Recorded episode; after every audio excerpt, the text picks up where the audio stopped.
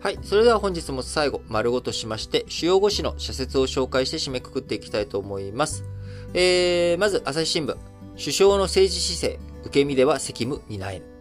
トップダウンとボトムアップはそのバランス、賢明な使い分けこそが重要だ。首相はそう繰り返してきたが、現状では受け身の対応ばかりが目立つというほかないということで、えー、あのね、えー、官邸主導で、えー、強権的にトップダウンでやっていた安倍、菅政権と比べたら、まあいろいろ聞いたりとかね、えー、そういったことやっているんだろうけれども、なんかこう、縦割りが温存して、えー、総合的な視点が欠けているんじゃないのというような、まあ朝日新聞の指摘です。えー、まあやっぱりね、バランスよくっていうことね、非常に大切だと思います。あのー、僕はね、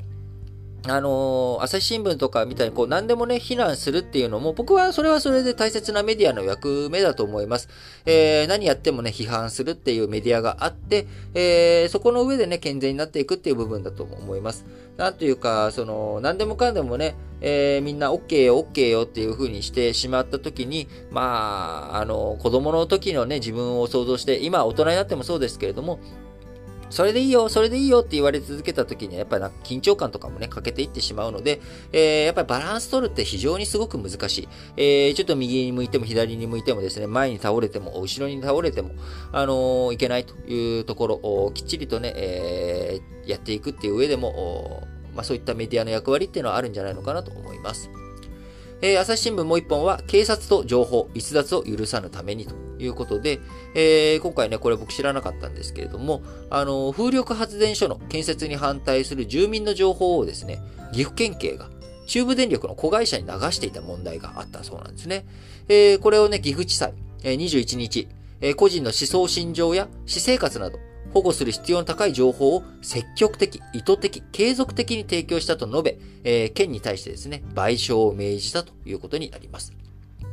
えー、判決一連の提供行為を悪質と断じ、賠償金を原告4人で計220万円とかなりの高額になったということで、えー、岐阜県警のみならず、全国の警察関係者は襟を正さねばならないという、まあ、こんなあ情報記事ですね。えー、情報を提供した目的を含め、県警は今後の活動への影響などを理由に詳細を明らかにしようとせず、関わった警察官を証人として出廷させることも拒んだ。こうした態度は市民の不信を深めるだけだということで、えー、やっぱりね、あの人権問題とかね、こういった権力の応募を許さないぞというのは朝日新聞、毎日新聞のね、えー、得意とするところなので、えー、僕もそういった情報を集める上でもね、やっぱり、あの、個人の趣味、趣向だけじゃなくて、あの、新聞読むっていうのはね、え、新聞幅広くメディアに触れるっていうのは大切なことなんだろうなと思っています。え、毎日新聞です。G20 と世界経済、え、安定化の役割には程遠い。心配されているのは、コロナ禍で借金が膨らんだ途上国への影響だ。ドル建ての借金が多く、ドル金利が上昇すれば返済の負担が重くなる。途上国経済の悪化は世界に波及しかねないということで、えー、ね、やっぱり世界経済が悪くなっていく。えー、そうすると雇用の問題とか、えー、出てくる。そうすると、えー、なんとかね、産業を高めていく。あるいは自分たちの政権の支持率を上げていく上で、えー、国外にね、敵を求めていくっていうことも起こり得ますので、世界が平和になっていく。世界を安定化させる上でも、やっぱ経済の安定というものは欠かせない。えー、その上で、え今のね、ウクライナ問題含めて、えコロナからの脱却含めてですね、世界経済がどういうふうに一致団結していけるのかというところね、大切なポイントだと思います。えー、毎日新聞、コロナ国会前半戦、緊張感欠如が後手招く。本予算は政府のすべての施策の裏付けとなる。首相指名や内閣不信任決議と並び、各党の姿勢を示す重要議案だ。賛成は閣外からの、閣外からの協力を宣言したに等しいということで、いや、本当にね、僕、これは、あの、普段毎日新聞と意見あんまり合わないんですけれども、これは僕その通りだと思います。あの、今回のね、国民民主党の政府予算に対する、えー、賛成っていうのはですね、これはもう与党となったということと一緒だと思うんですよ。みんなね、あのー、冷静に考えてください。あのー、岸田政権に対していろいろみんな思うところあるじゃないですか。言うところあるじゃないですか。あの、本当に、えー、あの、ちょっと株式市場に対する理解とかおかしいんちゃうんかと。え、そういった状態のまんまで、あの、予算が組まれる政策実行されていくっていうことになっていくと、これはやっぱり大きな課題があるわけですよ。ええー、で、与党として、与党はね、えー、政府の方針に基本賛成するっていうのが当たり前で、えー、それに対して野党っていうものはそれに対して、えー、いろんなことを言っていかなきゃいけない。あのー、自分たちの要望が通ったから OK っていうふうに言ってしまうと、それ公明党とかと一緒じゃないですか。すなわち与党ってことになっちゃうんですよね。で、僕は与党の方針については、まあ与党の賛成派なんで、僕は与党に賛成してくれればそれでいいっていうふうにしたくなくて、やっぱりちゃんと民主主義のおいてね、野党の役割、野党は野党としてしっかりと追求していくっていう姿勢ね、えー、これはやっていってほしかったなって思います。えー、まあ、この後ね、国民民主党、自民党とか公明党の中に入って、えー、まっていくんだろうなっていうことを想像しているわけですけれども、まあ、あのー、それはそれでね、いいんですけれども、え、個人的にはその国民民主党、立憲、僕の中でやっぱり立憲民主党の頼りなさがね、あの、非常に強く感じてしまっているので、えー、国民民主党を軸に、なんでしょう、今後の野党がね、強まっていってくれればいいな、野党が適切にね、えー、是々非々で、えー、しっかりと、政権を糾弾していく、究明していく、追求していく、そんな感じになっていけばいいなと思っているので、えー、ちょっとね、本件については、個人的には残念だなと思っています。もちろん、いろんな意見があるのは分かってます。えー、あくまでも僕の一意見です。えー、産経新聞。ウクライナ危機、IOC はロシアの処分を。2008年北京オリンピックでは開会式当日にロシアはジョージアに侵攻した。2014年自国開催の措置東京オリンピックでは閉会直後にクリミア半島を奪取した。いずれもプーチン体制による暴挙である。産経新聞、オンライン国会速やかに憲法を改正せよ。日本の国会はコロナ禍が始まってから2年を経てもオンライン活用に背を向けてきた。コロナ対策として民間企業にはテレワークを要請しているにもかかわらず、ちぐはぐな対応だ。産経新聞じゃなくて読売新聞ですね。失礼しました。ビジネスと人権、企業の対応を促す明確な指針を。日本は人権問題への対応に後ろ向きとも見られている。取り組みを強化して有用な情報が円滑に得られるようにしたい。えー、読売新聞もう一本は、あ憲法審査会、国会のあり方含め議論を深めようということで、オンライン関係ですね。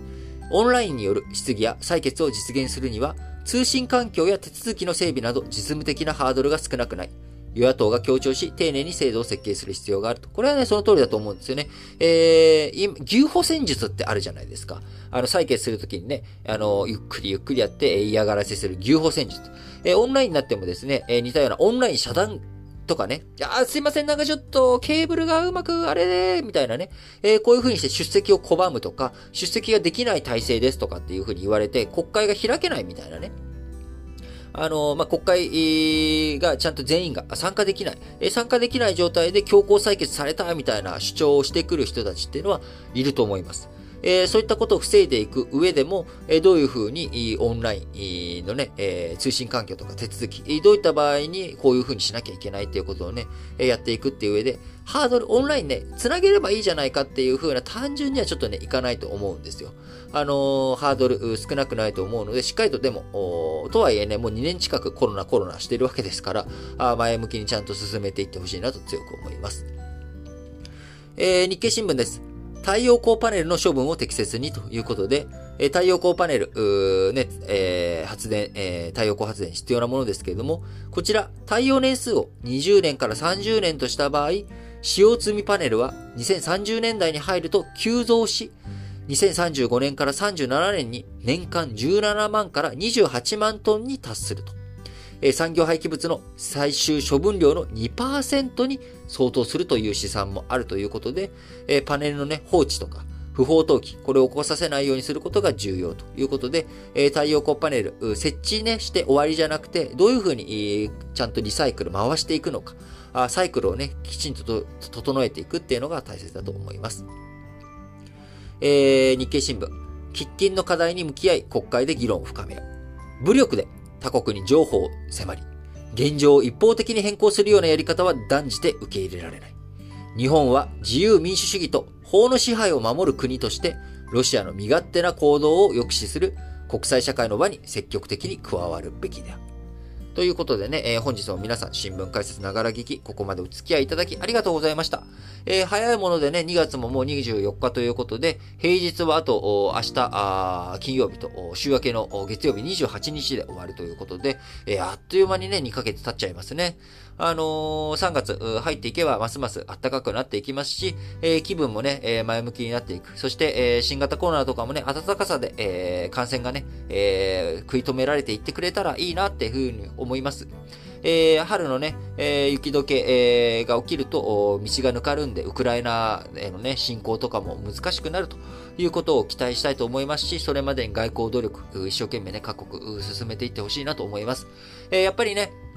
あの、皆さんも個人的な経験で、ご存知だと思いますけれども、喧嘩してね、気持ちが良くなる人なんていないわけです。やっぱり仲直りして、心のね、トゲ、とかね、そこに引っかかっていたもの、もやもやが晴れる。これがやっぱりいろんな何かをするときの活力になっていく。今、国際社会、国際経済、国際政治、いろんなところでもやもやがたくさんあります。なかなかいっぺんに霧を晴らすということはできませんけれども、一つ一つ前向きになっていくよう、えー、僕らができることというのはですね、えー、国際社会とか社会が不穏な情勢であっても、自分たちの心をいかに明るく保っていくのか。あやっぱりね、外部環境にも左右されますけれども、えー、なんとかね、自分の気持ちをチアアップしていくということ。えこういったことがね、えできるように、この新聞解説ながら聞きでも、え暗いニュースとかね、嫌なニュースでも、しっかりと明るく、なんだろう、なんだろう希望とか楽しさとか、まあ、こういったことをね、伝えながら続けていきたいなと思っておりますので、皆さんも引き続きどうぞ応援のほどよろしくお願いします。えー、各エピソードの概要欄に、えコメントフォームの Google フォームのねえ、URL 記載しておりますので、そちらからぜひ皆さんからの熱い応援コメントとかですね、メッセージお待ちしております。それでは、皆さん、今日も元気に、いってらっしゃい！